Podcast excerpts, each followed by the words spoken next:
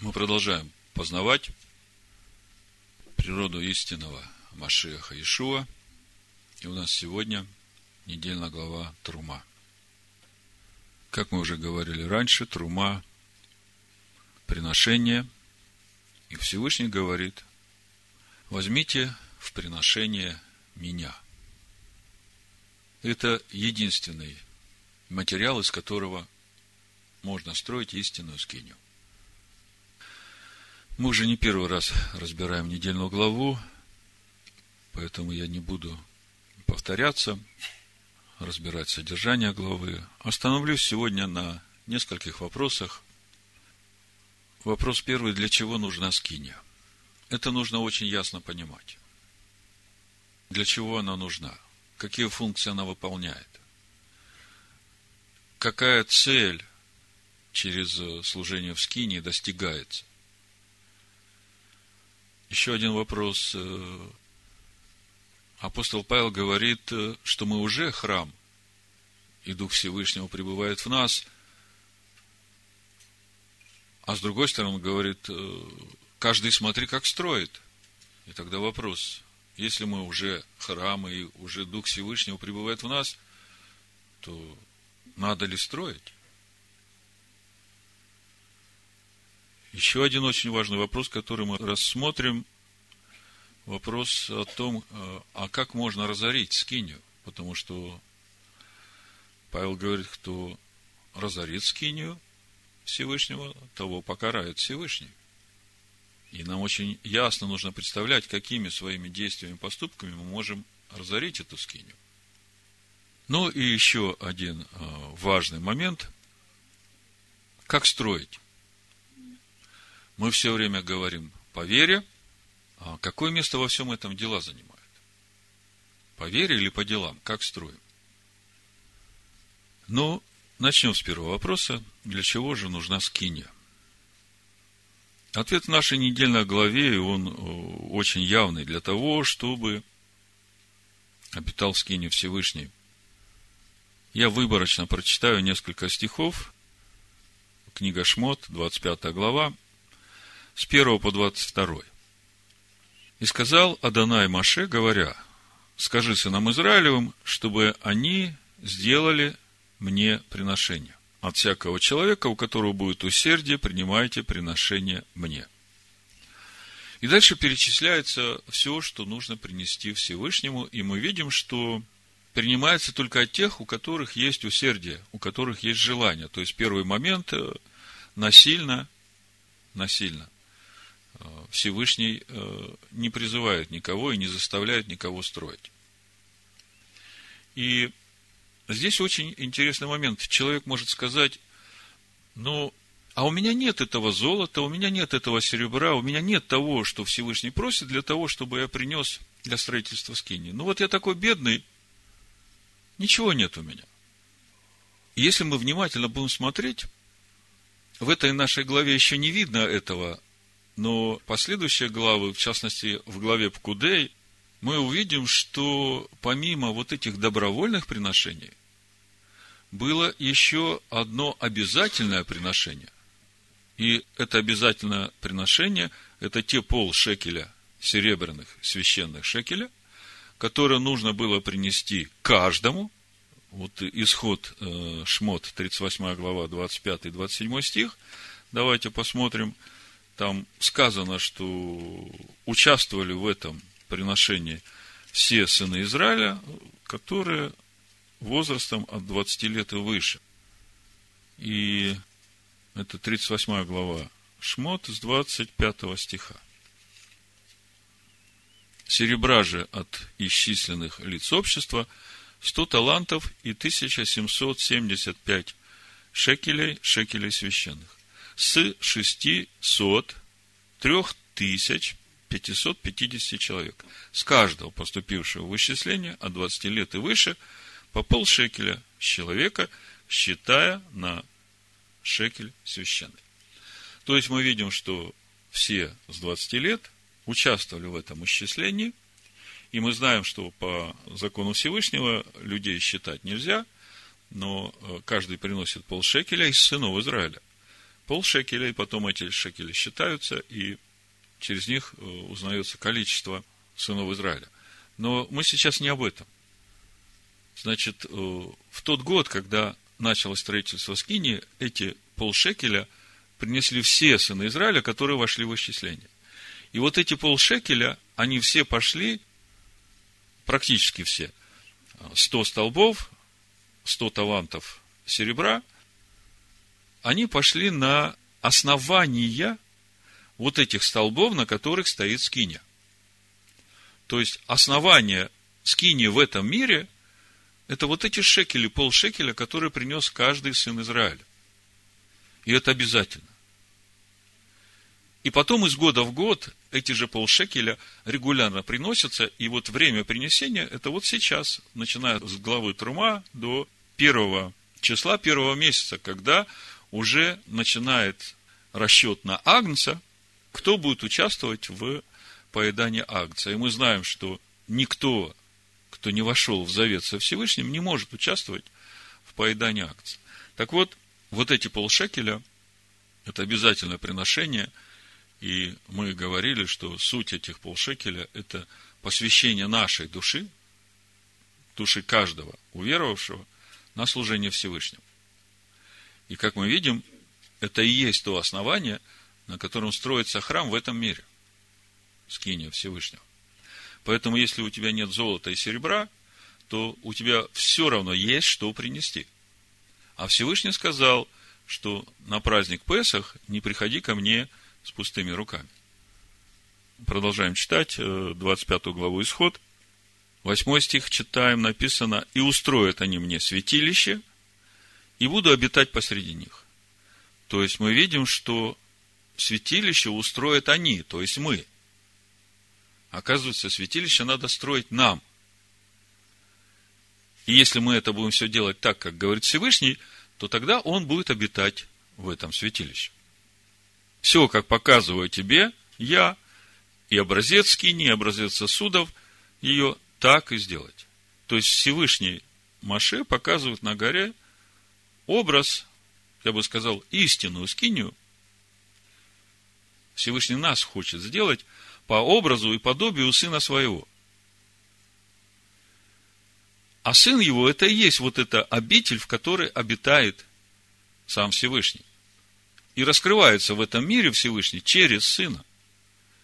Так вот, Всевышний показывает эту истинную скинию Маше на горе и говорит, вот, все, вот это тебе надо сделать по образу внизу, и хотя ты все сделаешь по образу, я буду там раскрываться.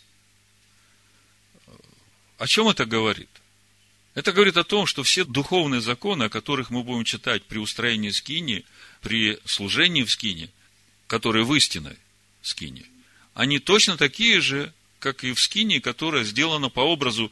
И если мы хотим узнать сегодня и сейчас, а как же действует истинная скиния, то единственное место, где это мы можем узнать, Здесь вот э, в Торе, в последующих недельных главах, начиная с Трума, потому что э, все, что будем читать в книге Шмот до конца, это посвящено строительству скини. Книга Шмот закончится тем, что скиния поставлена, и Всевышний наполнил эту скинию.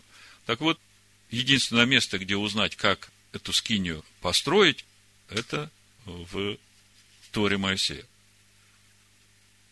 И самое важное, это понимать, что вот те духовные законы, по которым происходит и служение в этой скине, и как она строится, они точно такие же, как и в скине истинной. Я как-то приводил очень простой пример. Мы знаем, что э, самолеты летают, ну, благодаря э, определенным э, аэродинамическим законам. И мы уже привыкли к тому, что можно на самолет сесть и перелететь с одного места на другое. Но игрушечные модели игрушка, да, модель, вот по образу сделанная, она тоже летает. А летает потому, что она сделана по тем же законам, и аэродинамические э, характеристики и условия выдержаны так же, как и в настоящей модели, и она летает. Поэтому я и говорю, что в истинной скине, как там все это есть, мы можем узнать через скинию по образу, тем более, что хотя скиния сделана и по образу, Всевышний раскрывался там, настоящий. Значит, мы видим, что нам нужно устроить святилище, и тогда Всевышний будет обитать посреди нас. Написано Бетохем, в них буду обитать. Устроят они мне святилище, и буду обитать в них. Дальше 17 стиха буду читать, речь идет о ковчеге и о крышке. Сделай также крышку из чистого золота, длина ее два локтя с половиной, ширина ее полтора локтя, и сделай из золота двух херувимов, чеканной работы сделай их на обоих концах крышки. Сделай одного херувима с одного края, а другого херувима с другого края, выдавшимися из крышки сделай херувимов на обоих краях ее, и будут херувимы с распростертыми вверх крыльями, покрывая крыльями своими крышку, а лицами своими будут друг другу, крышки будут лица херувимов. И вот эта крышка очень сложная деталь во всем строении. В чем сложность? В том, что вот эти херувимы, которые над крышкой, они должны быть сделаны из того же самого слитка золота, из которого сама крышка, и все должно быть вместе, цельное, нераздельное, ничего не может отсоединяться. И это же все духовные принципы. То есть, э, когда мы говорим о крышке, мы понимаем, что на иврите капарет это, это жертва, крышка указывает на Машеха. Но о чем говорят вот эти два херувима, которые с двух сторон, значит, крыльями покрывают эту крышку, и дальше написано, вот именно в этом пространстве между крышкой и херувимами с их распростертыми крыльями, Всевышний говорит, вот именно там я буду раскрываться. И мы уже как-то говорили, что вот эта крышка и вот эти два херувима, все это вместе и есть полнота Машеха Иешуа, о которой мы читаем в Евангелии от Иоанна, в первой главе 16 стиха, где написано, и от полноты его мы приняли благодать на благодать, закон дан через Моисея, благодать и истина в нас происходит через Ишуа Машеха. Это все вместе. И поэтому она такая сложная. И если не будет крышки, заметьте, будет просто ковчег со скрижалями, ничего происходить не будет. И мы сейчас уже понимаем, почему. Потому что нужна эта искупительная жертва, потому что если нет святости, Всевышний раскрываться не будет. И тогда возникает вопрос. Если Всевышний будет раскрываться над крышкой, то почему бы в таком случае просто не сделать эту крышку с этими херувимами, и этого достаточно поставить в нужном месте где-нибудь, в удобном для нас. И все, и Всевышний там будет раскрываться, и когда надо, подошел, Всевышний там раскрылся, и ты с ним поговорил, и все, да? Почему этого недостаточно? Будет ли так Всевышний раскрываться? Не будет. Даже если будет у тебя золотая крышка с этими двумя херувимами, раскрытие Всевышнего не будет происходить по той простой причине, что крышка должна быть на ковчеге, а в ковчеге должно быть откровение. А откровение – это то содержание завета, которое Всевышний заключил между собой и тобой. Тогда вопрос. Хорошо, будет э, ковчег, будет крышка – с херувимами. Может быть, э, этого достаточно, может быть, тогда Всевышний будет раскрываться. И больше ничего не надо там э, остального, что нужно. Вопрос, будет раскрываться? Не будет. А почему? Опять вопрос святости, потому что для того, чтобы во всем этом раскрылся Всевышний, там должна быть святость. А как достигнуть этой святости вот во всем том, о чем говорит Всевышний? Мы смотрим, значит, в святом святых стоит ковчег с крышкой, с откровением, а в святилище стоит э, минора, золотой жертвенник для воскурений и стол хлебов предложений. И это все в скине, которая покрыта покрывалами, как бы даже снаружи не видно, что там внутри есть. То есть, уже это говорит о том, что это все внутри нас. это внутренние процессы. Все, что там происходит, это внутреннее. Туда дневной свет не попадает. Так вот, если не будет вот этого светильника с миноры, если не будет вот этого золотого жертвенника воскурений, если не будет хлебов предложений, то будет Всевышний раскрываться? Не будет. Почему не будет? Потому что не приготовлена вот эта атмосфера раскрытия Всевышнего. Что значит приготовить атмосферу? Это значит выложить хлеба. А хлеба это то, что целую неделю мы готовили, да? Хлеба откуда берутся? Это вот тот хлеб, который сыны Израиля собрали, перемололи, принесли священникам, они испекли хлеба и выложили перед Всевышним. А хлеб – это Слово Божие, которое мы вот всю неделю перемалываем и кушаем его, чтобы оно стало нашим естеством. То же самое елей. Елей откуда берется? Пошел в магазин, купил? Нет?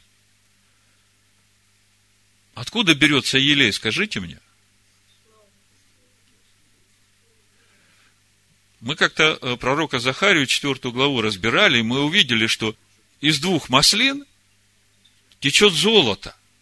А золото – это премудрость Божия. И это золото наполняет чашку, которая над минорой. Из этой чашки в каждую из семи светильников течет уже елей. Значит, золото, которое в этой чаше, оно превращается в елей, которым горит светильник. Другими словами, без премудрости Божией, которую мы познавали каждый день, потому что светильник каждый день должен гореть, каждую ночь. Мы не можем принести елей, а если мы не принесем елей, не будет что возжигать в этом светильнике. И то же самое молитвы святых, мы видим, что без наших молитв даже заповедь не раскрывается. Значит, чтобы раскрывалось имя Всевышнего там, над крышкой, должен и светильник гореть, и должны быть хлеба выложены, и фимиам должен воскуряться. И это вот та атмосфера, которая приготовляет раскрытие Всевышнего. И мы видим, что уже во всем этом участвует сам народ, потому что Всевышний говорит, я буду раскрываться в них, они приготовят, а я буду раскрываться в них я буду обитать в них. То есть, когда мы начинаем все это по порядочку смотреть, мы понимаем, что все, что дал Всевышний для устроения скинии, где он будет обитать, оно все взаимосвязано.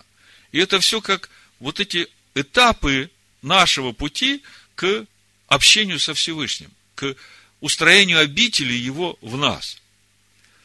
Ну хорошо, скиния есть, все там есть, а зачем вот этот умывальник наружу? Зачем э, этот жертвенник медный? Может быть, без них можно? Нельзя. Потому что, если ты через них не пройдешь, ты можешь туда войти, и там раскроется имя Всевышнего, ты погибнешь. Почему погибнешь? Потому что ты не в правильном состоянии войдешь.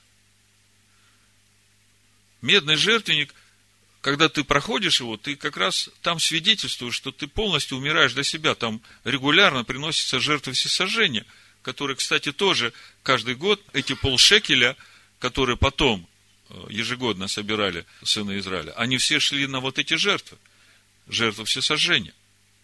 А жертва всесожжения – это свидетельство моего посвящения, посвящение моей души на служение Всевышнему. И когда ты дал это свидетельство, то есть, понимаете, это же очень важно – я могу пытаться сидеть на двух стульях, но так не будет. Ишуа говорит, «Э, не можете угодить Всевышнему, если будете служить мамоне. И то же самое умывальник. Он сделан из зеркал, там чистая вода – это слово, и когда ты подходишь к нему, ты смотришь в это зеркало и видишь э, свою нечистоту, и тебе надо омыться, омыться Словом Божьим, баню водную посредством Слова, как говорит Ишуа, и только тогда входить во святилище. Потому что завеса, которая на святилище, она на пяти столбах. Если вход в сам двор на четырех столбах и вход в святое святых на четырех столбах, то вход в святилище на пяти столбах. И пять столбов – это суть имени Всевышнего. Имени Всевышнего, которое Лагим, которое мера суда. И если мы, как э, говорит Павел, не судим сами себя и входим в общение со Всевышним, то тогда суд приходит с небес. И от того многие из нас болеют. Не дай Бог, конечно. Мы это все понимаем. Поэтому это все очень важно для нас. И каждая деталь в этой скинии – это реально нужно нам для того, чтобы построить обитель для Всевышнего. Вот э, в 14 главе Евангелия от Иоанна Иешуа об этом как раз и говорит. Я прочитаю несколько стихов, тоже выборочно. С первого стиха по шестой для начала. «Да не смущается сердце ваше, веруйте в Всесильного и в меня веруйте. В доме Отца моего обителей много – а если бы не так, я сказал бы вам, я иду приготовить место вам. То есть, первый момент, в доме отца обителей много, но Машиах идет приготовить обитель в каждом из нас. Как бы странно, он идет, уходит, а как же он тогда, если он идет к отцу, будет готовить обитель в нас? Он потом дальше нам объясняет, я уйду, но я потом приду. Я сейчас вот рядом с вами. А когда я приду, я уже буду в вас. И вот именно благодаря тому, что я буду у вас, я буду помогать вам строить эту обитель. Сейчас нам это будет очень важно дальше, потому что один из вопросов, строить или не строить, если мы уже храмы и Дух Всевышнего живет в нас. Иду приготовить место вам. И когда пойду и приготовлю вам место, приду опять и возьму вас к себе, чтобы и вы были, где я. А что значит приду и возьму к себе? Вот когда он придет уже со всеми святыми, вот тогда и возьмет к себе уже навсегда в Царство Всевышнего, да, которое будет на земле. А куда я иду, вы знаете, и путь знаете. Фома сказал ему, господин, не знаем, куда идешь, и как можем знать путь? Ишуа сказал ему, я есть путь, истина и жизнь. И никто не приходит к Отцу, как только через меня. Все мы знаем это местописание. Ишо говорит, я есть путь. О каком пути он говорит? Путь Аданая. А путь Аданая – это учение Аданая, это Тора. Закон Всевышнего, как мы читаем у Еремею в пятой главе. И для того, чтобы нам прийти к Отцу, нам нужно стать на этот путь. Ишо говорит, я есть путь, истина. Становимся на этот путь для того, чтобы познать истину. Потому что истина делает нас свободными. Вот мы задаемся вопросом, а как строить, по вере или по делам? Где вот эта грань, когда мы уже живем по вере, потому что это наша природа, и мы так поступаем и другого не можем делать. Это уже вот тот момент, когда истина сделала нас свободными. Но есть наш путь духовного роста. Мы чуть позже об этом еще будем говорить. Когда нам приходится духом умершлять дела плотские. И когда духом умершлять, тогда понятно, что что-то во мне противится этому, и мне не хочется это делать. Но если я не по плоти живу, а по духу, то я тогда это все обуздываю. И вот когда мы становимся свободными через познание истины, вот тогда мы соединяемся с этой жизнью. Жизнь, которая с большой буквы, которая вечность. Мы становимся обителю Всевышнего, как Всевышний сказал, я всесильный Авраама, я всесильный Ицхака, я всесильный Якова. Был Авраам с одной буквой, стал Авраам обителю Всевышнего. Перстный связал себя с, со Всевышним, познав его имя, дав ему место в себе, сделав себе обитель. И он уже не смертный, он уже не перстный, он уже связан с вечностью. И это единственный путь, как нам достигнуть вечности. Сделать себе обитель для Всевышнего. И через это мы достигаем вечности. Никто не приходит к Отцу, как только через меня. А Он есть путь, истина и жизнь. Вот именно так мы приходим к Отцу. Через познание Машеха Иешуа. И дальше в 23 стихе 14 главы Иешуа говорит в ответ, кто любит меня, тот соблюдет Слово Мое. И Отец мой возлюбит его, и мы придем к нему, и обитель у него сотворим. То есть, для того, чтобы Всевышний возлюбил нас, и тут возникает вопрос, подожди, подожди, а что, разве он нас не любит? Ведь он уже сына своего отдал за нас. Да, он любит каждого человека, он сына отдал именно для того, чтобы мы, став на этот путь познания сына, соединились с ним в любви, со Всевышним. Вот та любовь, о которой здесь говорится, возлюбит, и придем, сотворим обитель, это как раз и есть вот эта любовь, которая соединяет два в одно. И это возможно только через познание Машеха. Когда мы смотрим э, апостола Петра, вторую главу, апостол Петр нам об этом же говорит. То есть, как нам устроять из себя обитель. Написано, и так отложив всякую злобу, и всякое коварство, и лицемерие, и зависть, и всякое злословие, как новорожденные младенцы, возлюбите чистое словесное молоко, дабы от него возрасти вам во спасение. Когда мы говорим о чистом словесном молоке, то скажите, о чем мы говорим? О чем? О слове. О Торе мы говорим. Дабы от него возрасти вам во спасение. Ибо вы вкусили, что благ Адонай. Приступая к нему, камню живому, человеками отверженному, но всесильным избранному, драгоценному. То есть, вот этот момент я хочу, чтобы вы э, подчеркнули себе. Человеками отверженным. Мы потом чуть позже будем читать притчу Ишуа об этом отверженном камне. Но я хочу обратить ваше внимание на то, что этот стих говорит не только о прошлых событиях, когда фарисеи и первосвященники отвергли, а он относится и к сегодня живущим приступая к нему, камню живому, человеками отверженному, но всесильному избранному, драгоценному.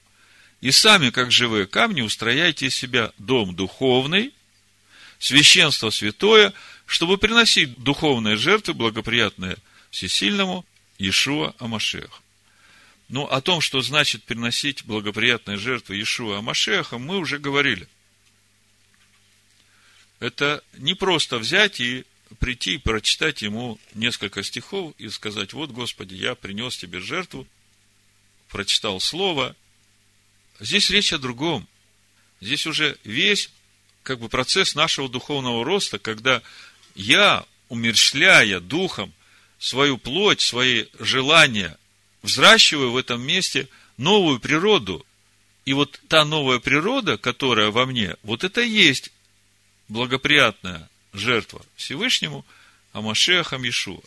Это вот то же самое, что Всевышний говорит, возьмите в приношение меня. Потому что именно из этого надо строить храм Всевышнему. Ну, возвращаясь к нашей недельной главе, значит, э, еще одна мысль. Ну вот построили все. Все стоит на своих местах что еще нужно для того, чтобы Всевышний действительно там начал раскрываться, чтобы это не было место пустым? Но ну, мы уже говорили. Во-первых, нужны священники. Скажите, без священников будет что-то происходить? Не будет.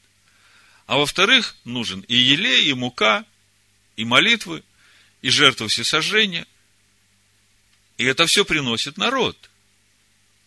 Вот тогда все будет работать. Давайте теперь все вместе соберем.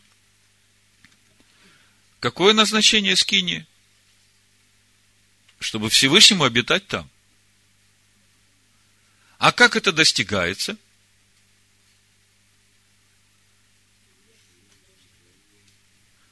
Достижением святости народа Всевышнего. И для этого нужны священники, и для этого нужны жертвы, и для этого нужно воскурение фимиама, и принесение хлеба, и возжигание светильника. Помните, я вам э, этот мидраж рассказывал, мудрецы спрашивают у Всевышнего, зачем ты повелел нам зажигать этот свет, э, миноры, ты же сам всему миру светишь, зачем еще нам свет зажигать? А зачем нам хлеба приносить, э, каждую субботу выкладывать? Ты ведь сам даешь хлеб всему. Зачем нам тебе приносить хлеб? И Всевышний ответил очень просто. Вот когда вы делаете это, когда вы возжигаете светильник, когда вы э, выкладываете хлеба, то в это время я делаю вас светом, и я делаю вас хлебом. То есть, внутри вас созидаю обитель, если мы это делаем. Вот так происходит это строительство обители внутри нас, в наших сердцах. Значит, э, второй вопрос, о котором мы хотели поговорить, устроить или не строить. Если мы уже храм, то что же еще нужно строить? Э, давайте 1 Коринфянам 3 главу откроем, будем читать с 4 стиха. Здесь это мы все сейчас увидим, то, о чем мы уже говорили. 1 Коринфянам 3 глава, с 4 стиха. Ибо когда один говорит, я Павлов, а другой говорит, я Полосов, то не плотские ли вы? Кто Павел, кто Аполос, они только служители, через которых вы уверовали. Притом, поскольку каждому дал Господь. Я насадил, Аполос поливал, но взрастил Всевышний. Посему и насаждающий, и поливающий есть ничто, а все Всевышний, взращивающий.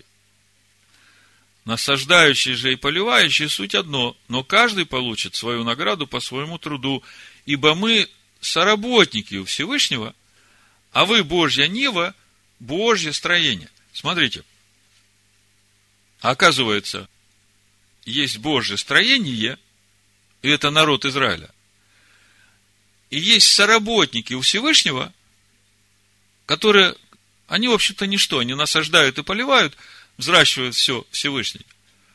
Но они как раз вот эти священники, которые в храме совершают вот это священнодействие, чтобы народ ходил в святости, и чтобы Всевышний обитал в них.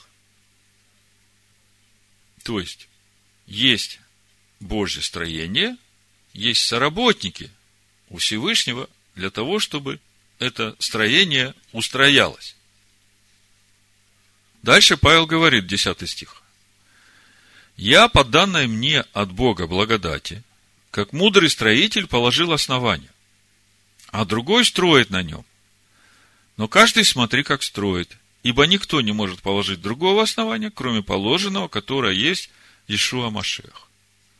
Строит ли кто на этом основании из золота, серебра, драгоценных камней, дерева, сена, соломы, каждого дела обнаружится, ибо день покажет, потому что в огне открывается, и огонь испытает дело каждого, каково оно есть у кого дело, которое он строил, устоит, тот получит награду. У кого дело сгорит, тот потерпит урон. Впрочем, сам спасется, но так как бы из огня. Разве не знаете, что вы храм Божий и Дух Всевышнего живет в вас? И вот это место, о котором я вам говорил. С одной стороны, есть основание, и мы потом об этом еще поговорим, на котором надо строить. И, и дальше мы видим, что каждый строит как может. Одни из золота строят, а другие из соломы. Но замечательно то, что если строишь на правильном основании, то даже если из соломы, как бы через огонь, все равно спасешься. Ну так все-таки строишь. А дальше Павел говорит, разве вы не знаете, что вы храм Божий, и Дух Всевышнего живет в вас? И вот здесь возникает вопрос, если мы уже храм, и Дух Всевышнего обитает в нас, то что еще нужно строить? Как бы все уже есть. Ведь скини, она же для того и поставлена, чтобы Всевышний раскрывался, и мы имели общение с ним. Ответ очень простой. Всевышний нам дает своего духа именно для того, чтобы мы могли правильно строить. Помните, Машея говорит, я ухожу, но я вернусь и буду уже жить в вас. И буду вести вас этим путем. Вот смотрите, 1 Иоанна, 2 глава, с 24 стиха буду читать. И так, что вы слышали от начала, то и да пребывает в вас. Если прибудет в вас то, что вы слышали от начала, то и вы прибудете в Сыне и в Отце. Обетование же, которое Он обещал нам, есть жизнь вечная. Это я написал вам об обольщающих вас. Впрочем, помазание, которое вы получили от Него, в вас пребывает, и вы не имеете нужды, чтобы кто учил вас. Но как самое сие помазание учит вас всему, и оно истинное, не ложно, то чему оно научило вас, в том пребывайте. То есть, Павел говорит, вы уже храм, и Дух Всевышнего пребывает в вас, это и есть вот это помазание, которое дал нам Всевышний, для того, чтобы мы могли правильно строить. Оно учит нас, как строить. То есть сейчас вопрос, строить или не строить, мы постоянно видим, что строить. Строить через познание, через любовь к Слову через откровение, которое дает Всевышний, и все это, вот это помазание в нас, которое Он дал нам, чтобы у нас всегда было водительство Духа вот на том пути, которым мы идем. Это же Машех, живущий в нас. Помазание, помазанник, Машех. Апостол Павел тоже нам об этом говорит. Тимофея 2, послание, 3 глава, 14 стих и дальше написано, ты пребывай в том, чему научен, и что тебе уверено, зная, кем ты научен. При том же ты из детства знаешь священное писание, которые могут умудрить тебя во спасение веры в Машеха Ишуа. Заметьте, в этом месте не сказано с детства знаешь Ветхий Завет. Потому что когда Тимофей был в детстве, тогда еще книги Новый Завет не было были священные писания, Тора и пророки. И Павел не называет это Ветхим Заветом. И он никогда это не называл Ветхим. Если мы в Писаниях встречаем, где Ветхий, речь идет о Древнем Завете. Помните, Иешуа говорит, вы слышали, что сказано древним? Так это же содержание Завета, его никто не отменял. А я говорю вам, как понимать духовно, вот то, что сказано древним. Содержание тоже, но глубина раскрывается. И эта глубина нам нужна для того, чтобы действительно в сердце соединиться со Всевышним. Потому что именно откровение – это то, что соединяет нас со Всевышним. Ты с детства знаешь священное писание, которые могут умудрить тебя во спасение веры в Машеха Иешуа. Все писание Бога духновенно, полезно для научения, для обличения, для исправления, для наставления в праведности, да будет совершен Божий человек ко всякому доброму делу приготовлен. То есть мы видим, что строить надо. Иешуа говорит, кто любит меня, тот соблюдет Слово Мое. И Отец мой возлюбит его. А что будет, если мы получили Духа, да, получили это помазание, и мы уже слышим, как Всевышний нам говорит, а строить не будем. Ну, что строить? Всевышний мне говорит, как у нас учили в римском христианстве. А мне ничего не надо, у меня есть Дух Всевышнего, я уже все имею. Вот я вам сейчас прочитаю то, что Ишо говорит в Луке 11 главе, и вы тогда увидите, насколько серьезно может закончиться вот это нежелание строить после того, как уже получил помазание. Лука 11 глава, 23 стих и дальше. Ишуа говорит, кто не со мною, тот против меня. И кто не собирает со мною, тот расточает. То есть, ты уже получил помазание, ты вроде как с ним, а не строишь, не собираешь с ним. То есть, Ты говоришь, что тебе уже этого достаточно, ты имеешь общение, ты слышишь, что Дух говорит. Ишуа говорит, ты расточаешь. И смотрите, что он дальше говорит. Чем это заканчивается? Когда нечистый дух выйдет из человека, а когда он выходит из человека? Когда человек посвящает свою жизнь Всевышнему, когда он раскаивается во всей своей предыдущей греховной жизни и верой принимает Машеха Иешуа в свое сердце как искупительную жертву, вот это тот момент, когда сердце становится чистым, святым, и вот в этот момент возрождается там Слово Всевышнего, как мы читаем у апостола Петра в первой главе, возродил нас от нетленного семени, от Слова Всевышнего. И вот в этот момент помазание в тебе начинает жить, и оно будет раскрывать тебе это Слово. Так вот, когда нечистый дух выйдет из человека, то ходит по безводным местам, ища покоя, по безводным местам, там, где Писаний нет, там, где Слова нет. И не находя покоя, говорит, возвращаюсь в дом мой, откуда вышел. И приходит, и находит его выметенным, убранным и пустым. Кто не собирает со мной, тот расточает. Получил помазание, а строить не стал. Тогда идет, берет с собой семь других духов, злейших себя, и, войдя, живут там. И бывает для человека того последнее хуже первого. Вы видите, чем может закончиться вот эта ситуация, когда человек получил помазание, а строить не стал. Поэтому апостол Павел говорит, кто разорит храм Божий, того покарает Всевышний. Это 1 Коринфянам 3 глава, 17 стих. Дальше там, где Павел говорит, вы же храм Всевышнего, и Всевышний живет в вас. А следующий стих, если кто разорит храм Всевышнего, того покарает Всевышний. Ибо храм Всевышний свят, и этот храм вы. Скажите, вот эти нечистые духи, они случайно пришли обратно?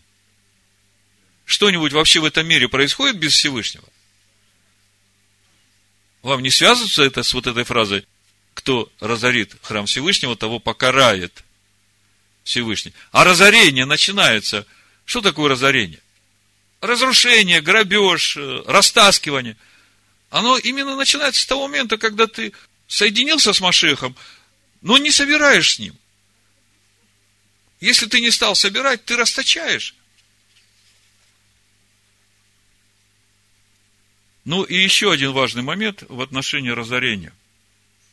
Кто разорит храм Всевышнего, того покарает Всевышний. Есть вопрос в правильном основании. Потому что если человеку предложить неправильное основание, и он будет стараться из всех сил строить, из золота, из серебра, из всего, это ему ничего не поможет.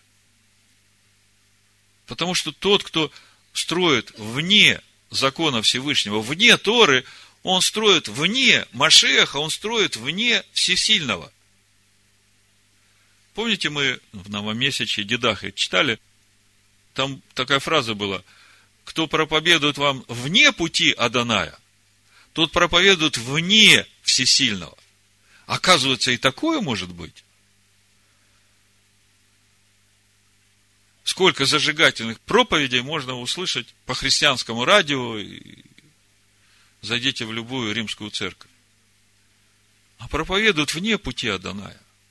Значит, проповедуют вне сына и вне отца. А они-то думают, что они строят, а основания нет. А какое же истинное основание? Павел говорит, нет другого основания, которое есть Машех Иешуа. И когда мы смотрим на это истинное основание, там же в Коринфянах, в первом послании в 10 главе, Павел говорит, вот оно, какое истинное основание. Машех Иешуа, из которого течет, как из последующего духовного камня, Тора Моисея.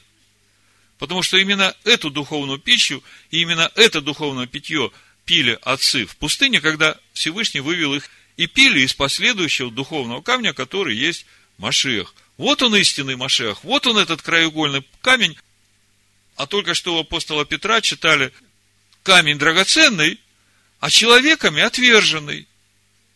И вот в отношении этого отвержения человеками я хотел прочитать еще одну притчу Иешуа. Это 21 глава Евангелия от Матвея. С 33 стиха буду читать. Выслушайте другую притчу. Был некоторый хозяин дома, который насадил виноградник, обнес его оградою, выкопал в нем точило, построил башню и, отдав его виноградарям, отлучился. Ну, виноградник – это народ Всевышнего. Виноградари – это те, которым Всевышний доверил предстоять за народ, учить народ закону Бога и Всевышнему приносить плоды в свое время, которые народ приносит. Когда же приблизилось время плодов, он послал своих слуг к виноградарям взять свои плоды. Виноградари, схватив слуг его, иного прибили, иного убили, а иного побили камнями. То есть, неоднократно посылал. Опять послал он других слуг, больше прежнего, и с ними поступили так же. Наконец, послал он к ним своего сына, говоря, постыдятся сына моего. Но виноградари, увидев сына, сказали друг другу, это наследник. Пойдем убьем его и завладеем наследством его. И, схватив его, вывели вон из виноградника и убили. Итак, когда придет хозяин виноградника, что сделает он с этими виноградарями? Вопрос.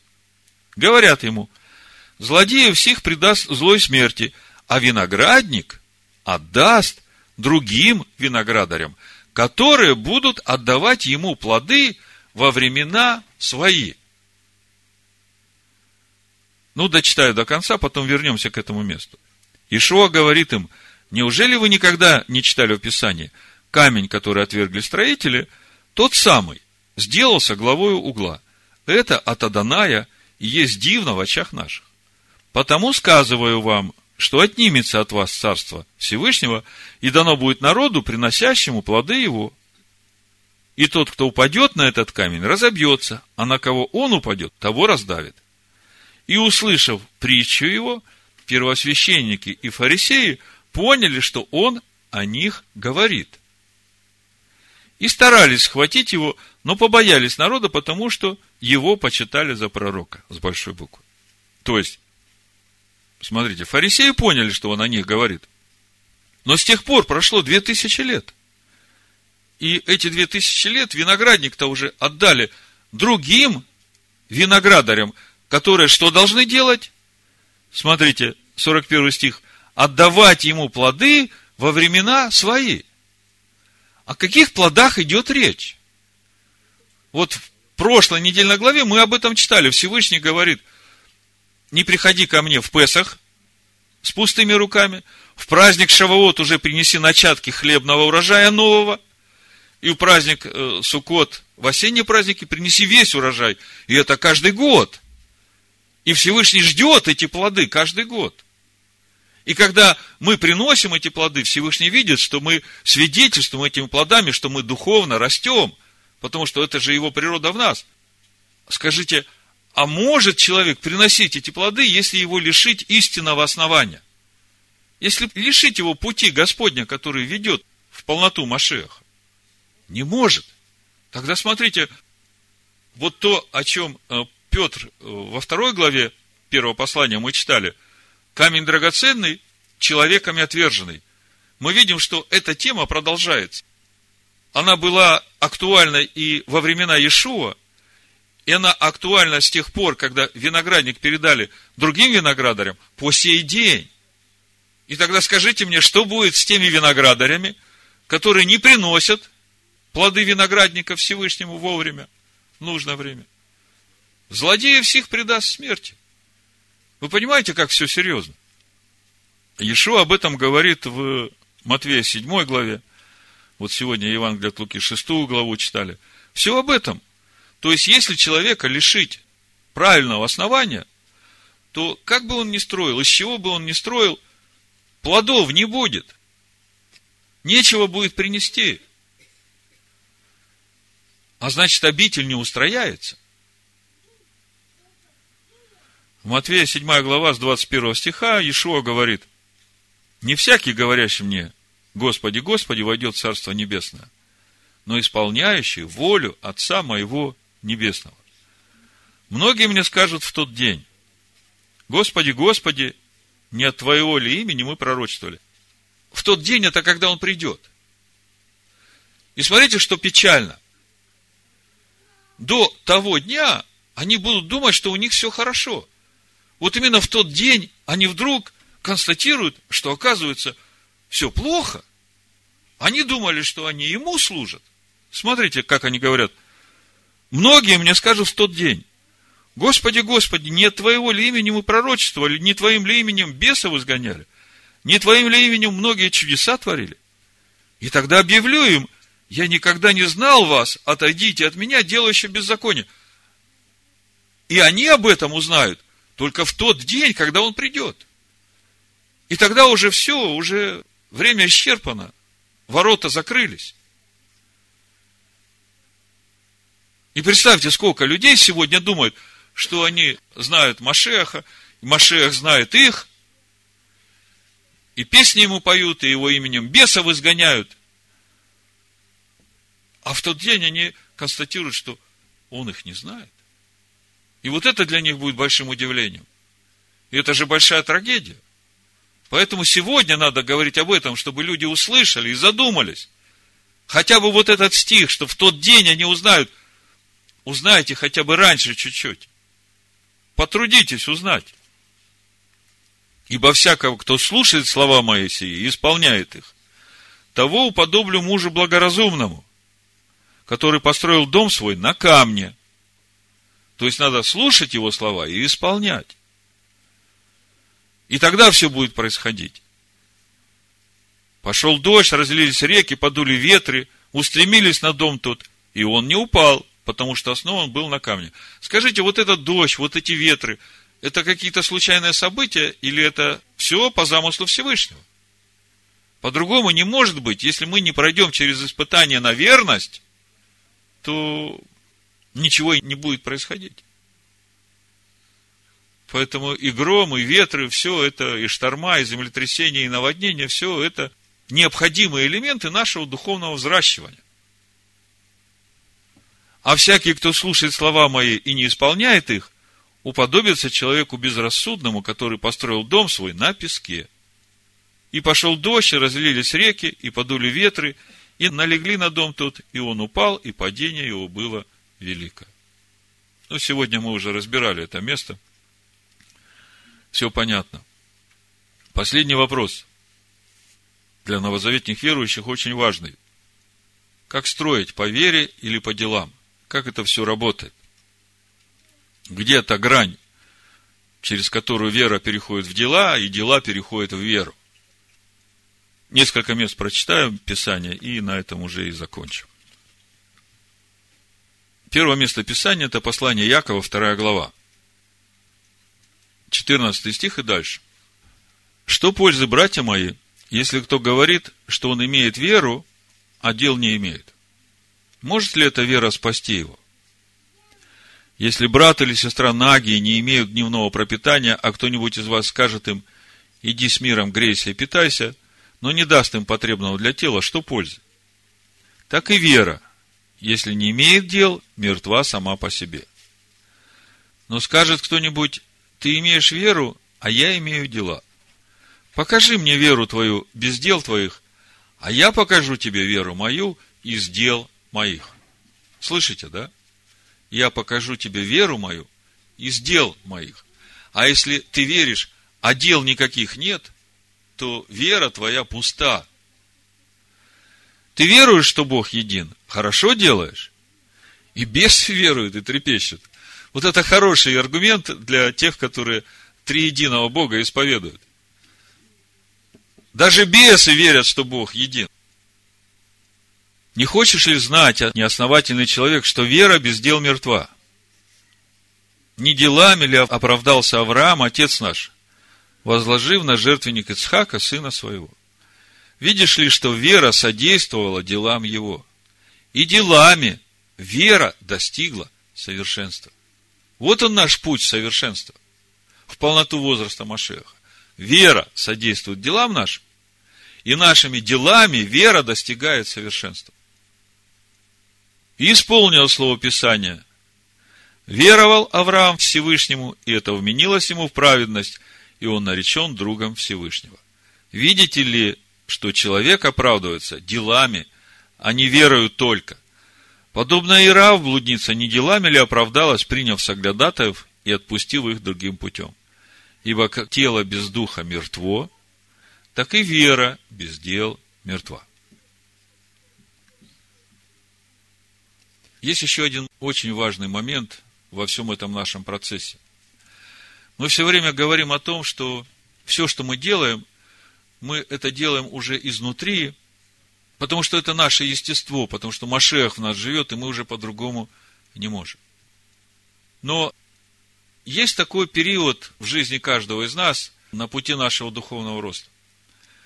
Об этом периоде апостол Павел описывает в Римлянах 7 главе. Он говорит, что вот по внутреннему человеку я знаю, как надо делать, и я знаю, что это хорошо, и я хочу это делать. Но вот есть внешний человек, который хочет другого, и он все время противится мне. И вот я все время нахожусь в этой борьбе – хочу делать хорошее, а вот этот вот э, внешний, да, он все время мешает мне. И вот здесь вот как раз возникает этот вопрос. Так э, как же делать по вере, если мне приходится прикладывать огромные усилия, чтобы обуздать вот этого внешнего человека, который не хочет делать, а по сути получается, что мне нужно заставлять себя это делать. Понимаете? Так вот, есть такой период духовного роста, когда мы из рабов становимся сынами. И это, в общем-то, по каждому вопросу, в котором мы, познавая истину, становимся свободными. То есть, чем отличается раб от сына? Рабу говорят, что надо делать, и он в послушании делает, хотя он внутри себя этого не хочет.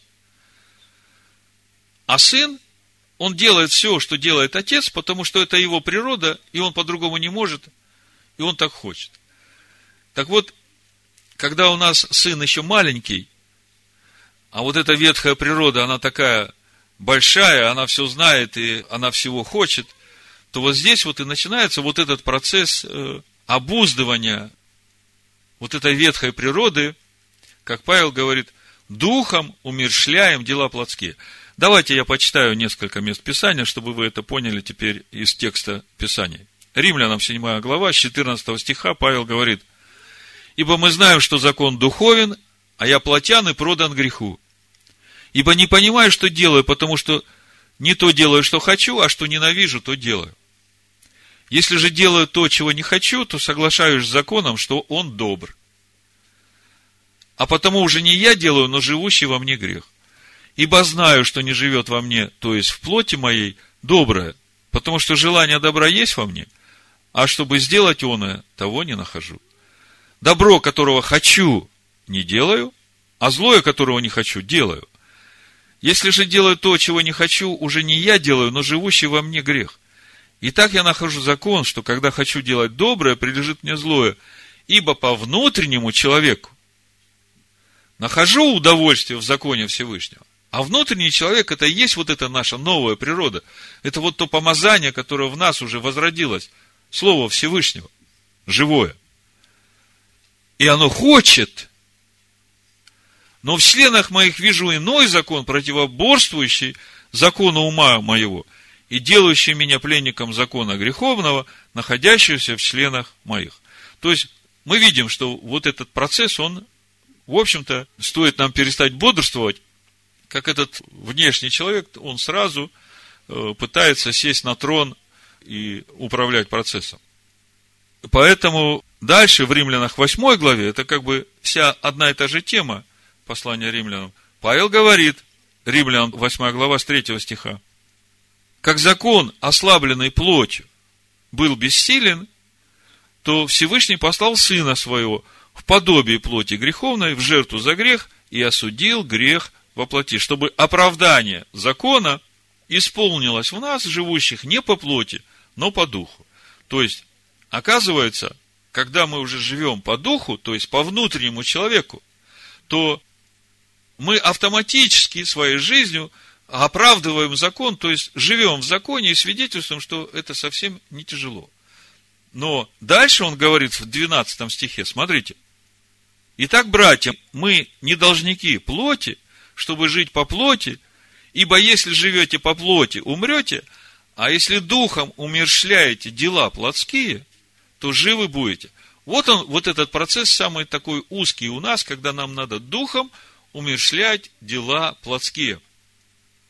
Борьба постоянно, но если ты будешь верен в малом, поставит тебя над большим. Амен? Амен. Вот так мы устрояемся в храм Всевышнего. Мы видим, что процесс каждодневный, постоянно надо бодрствовать. И в послании Ефесянам, второй главе, я заканчиваю, написано, 20 стих и дальше – быв утверждены на основании апостолов и пророков, то есть нам надо быть утвержденными на основании апостолов и пророков, то есть на учении Нового Завета и священных писаний, Торы и пророков, имея самого Машеха Ишуа краеугольным камнем, смотрите, а и пророки, и Маше, и все, что апостолы говорили, то, что Ишуа говорил, это же все Машех – это вот те два херувима, которые над крышкой, где место, где раскрывается Всевышний, на котором все здание, слагая стройно, возрастает святый храм Ваданая, на котором и вы устрояетесь в жилище Всевышнего Духом. Вот он, как идет процесс устроения. Я вначале говорил, что если вот эти камешки, из которых устрояется этот храм, а каждый камешек это уверовавший во Всевышнего через Машеха Ишуа, если он не будет соответствовать естеству Всевышнего, его оттуда вынут и выбросят. Единственные камни, которые принимаются, те, которые устрояются на основании Торы и пророков, учения Иешуа и апостолов, и краеугольным камнем в основании этого имеет Машеха Иешуа, то есть Тору, живую Тору. Я как-то вам рассказывал, как на Востоке во времена Ишуа строилось здание. Брался самый большой камень для фундамента, и он ставился в угол здания. И потом по этому камню уже подбирались другие камешки, чтобы они не выходили ни по высоте, ни по ширине, чтобы они все были вровень.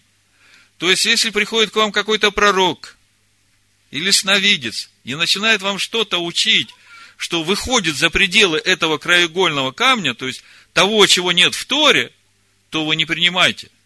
Это лжепророк. Пусть Всевышний благословит нас на этом пути в устроение жилища Всевышнего Духа. Бешема Машеха Иешуа. Амен. Аллилуйя.